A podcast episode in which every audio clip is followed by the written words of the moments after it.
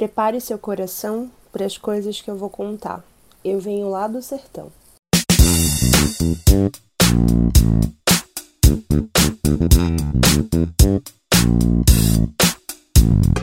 O trecho é da música do Geraldo Azevedo com Zé Ramalho, Disparada. Hoje eu quero falar com vocês sobre o que a gente deixa de ver, sobre a descentralização do olhar quando a gente só olha para o centro e sobre as referências que a gente pode buscar fora do óbvio. Toca o sino. E aí, galera? Bom, programa de hoje é, eu queria conversar muito sobre duas coisas que eu acho que estão acontecendo no país que são muito importantes. A primeira é uma situação catastrófica, houve um vazamento de óleo é, no litoral brasileiro, no litoral nordestino, esse óleo já chegou até hoje, hoje é sábado, dia 26.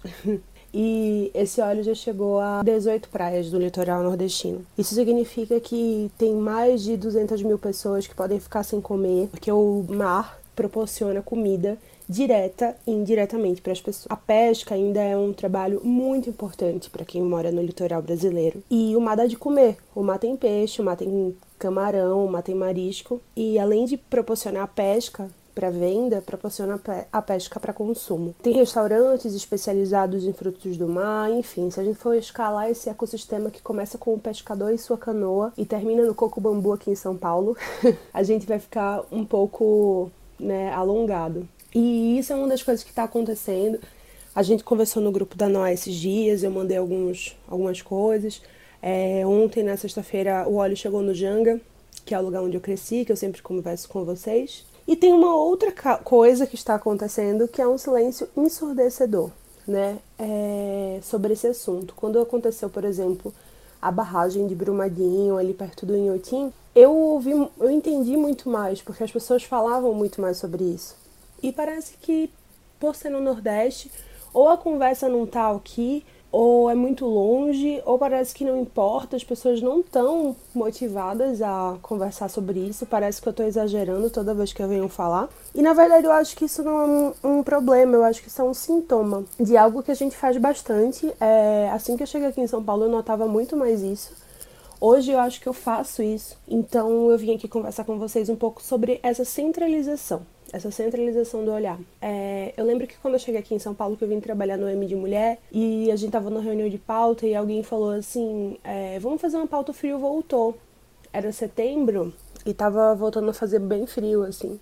E aí todo mundo falou assim, aí eu fui olhar o Analytics e o Facebook Insights do M e o segundo estado que mais acessava o site naquela época era o Ceará. E eu cheguei pra editora e falei, Lígia, não faz o menor sentido. Tudo bem, São Paulo é sempre muita gente, mas a gente acha que o começo e o fim são aqui.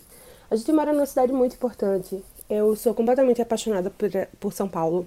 É, adoro morar aqui.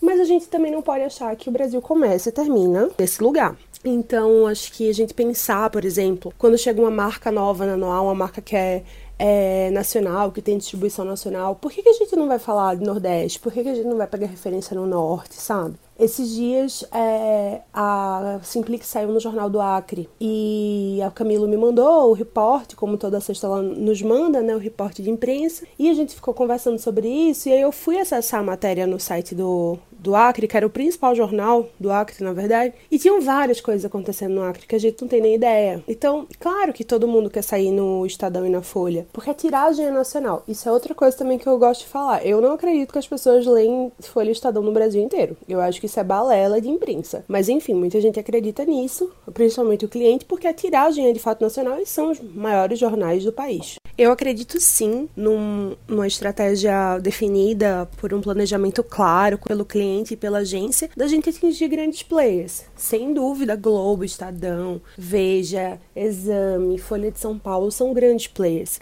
Mas eu também acredito na gente descentralizar um pouco o olhar. É, até hoje, eu moro em São Paulo faz três anos. Até hoje eu leio o Diário de Pernambuco e o Jornal do Comércio todos os dias. E o Diário de Pernambuco e o Jornal do Comércio são os principais jornais de Pernambuco. Claro, no, no olho o jornal inteiro inteiro, mas eu entro no site, eu vejo as notícias, porque importa para mim o que sai lá. E eu acho que tem um pouco disso também. Se a gente mora em Belém do Pará, O que é que importa mais? É uma tiragem nacional que saiu na Folha? Ou é uma coisa que foi feita exatamente para aquela cidade, com uma pauta que tem um gancho em algo que só as pessoas que estão lá conhecem? Essa descentralização ela é muito importante. É, quando a gente assistiu a série Zenias aí na agência, a gente viu um monte de coisa que pode acontecer. E uma das coisas que eu fiquei pensando, a gente escreveu um artigo sobre inovação, né, e a, o lado mais humano da inovação para a escola de risco essa semana, que ficou bem legal. É uma das coisas que eu acho que tem que acontecer, sem dúvida, no futuro, é a gente ser mais humano, é a gente ser mais capaz de olhar para o outro. Se a gente pensar em eugenias, quase tudo que está acontecendo ali é porque as pessoas pararam de se comunicar, os humanos pararam de ser protagonistas de um do outro, começaram a olhar só para o próprio umbigo com a ajuda da tecnologia e dos avanços tecnológicos para poder serem mais e mais egoístas. É, eu acho que a gente precisa falar um pouco sobre isso. Somos jornalistas, somos comunicadores, somos publicitários, estamos na área de emissores de notícia, de conteúdo. E uma das coisas que eu acho que a gente precisa pensar é como que eu posso descentralizar o meu olhar. Bom, não é fácil, é difícil pra caramba a gente achar é, referências, mas esses dias eu tava no Instagram e um amigo meu, ele publicou um canal chamado, um, perfil no Instagram chamado Canudos do Janga. E aí eu fui olhar o que que era e o Instagram era super bonitinho, assim, sabe? Tinha produção de foto, pessoal. E aí quando eu vi a foto do lugar mesmo, tinha uma foto lá, era um lugar muito simples, era uma barraca. E a pessoa tava cuidando muito do Instagram dela. Ela tava tipo, eu fiquei com vontade de ir lá pra ver esses canudos recheados. Então, por que que a gente não pode mirar também no pequeno, fazer um benchmark com o pequeno? Porque toda vez que a gente vai falar de conteúdo, a gente sempre fala do Nubank. E a gente não fala do Canudos do Janga, a gente não fala da tia Marli, a gente não fala da pessoa que tem uma empresa de papelaria numa região de São Paulo pequenininha e que é o Instagram muito fofo de um brechó. Por que, que a gente não guarda essas referências de olhar para aplicar nos nossos cases, tá? Isso é uma coisa que a gente pode tentar fazer. E segundo,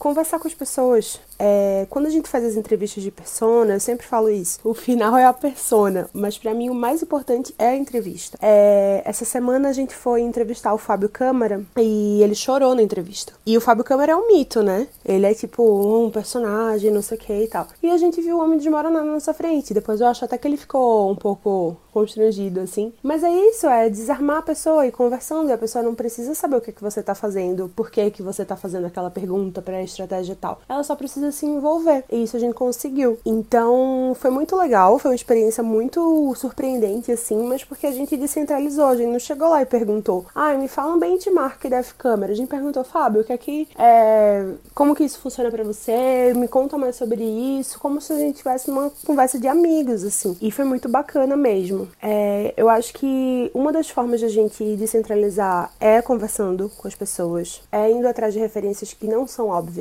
Então, entrou um cliente novo de um segmento tal, não vamos olhar só o que já tem aqui. Vamos olhar o que, que a Adriana, que mora é, em Manaus, está falando porque ela tem uma marca parecida. O Instagram é uma grande ferramenta para isso hoje. Tem as hashtags, tem a busca por segmentação de hashtag. Ele nos dá sempre alguém é, com aquele perfil parecido que a gente quer. E vamos tentar ampliar o nosso olhar sobre isso. Se você quer pensar em ajudar as pessoas do, do Nordeste que estão sofrendo lá com óleo, nosso ecossistema marinho também que está super prejudicado, é, eu estou associada à ONG SOS Litoral PE. Podem falar comigo. Vou pedir pro Mu deixar o link do Instagram da ONG aqui embaixo no Spotify. Se você quiser conversar comigo sobre o Nordeste ou sobre o lugar de onde você veio, acho que a gente pode tomar uma cerveja. E vamos junto. Isso não é uma coisa natural que a gente nasce sabendo fazer. A gente nasce querendo o leite da mamãe e olhando pro próprio umbigo. E aí a gente vai crescendo e vai vendo que o mundo não começa nem termina em São Paulo, não começa nem termina no nosso umbigo, tá bom? Um beijo, bom dia, boa tarde, boa noite, toca o sino, vamos nessa. Não é, não é pra ficar deprê, é pra gente repensar.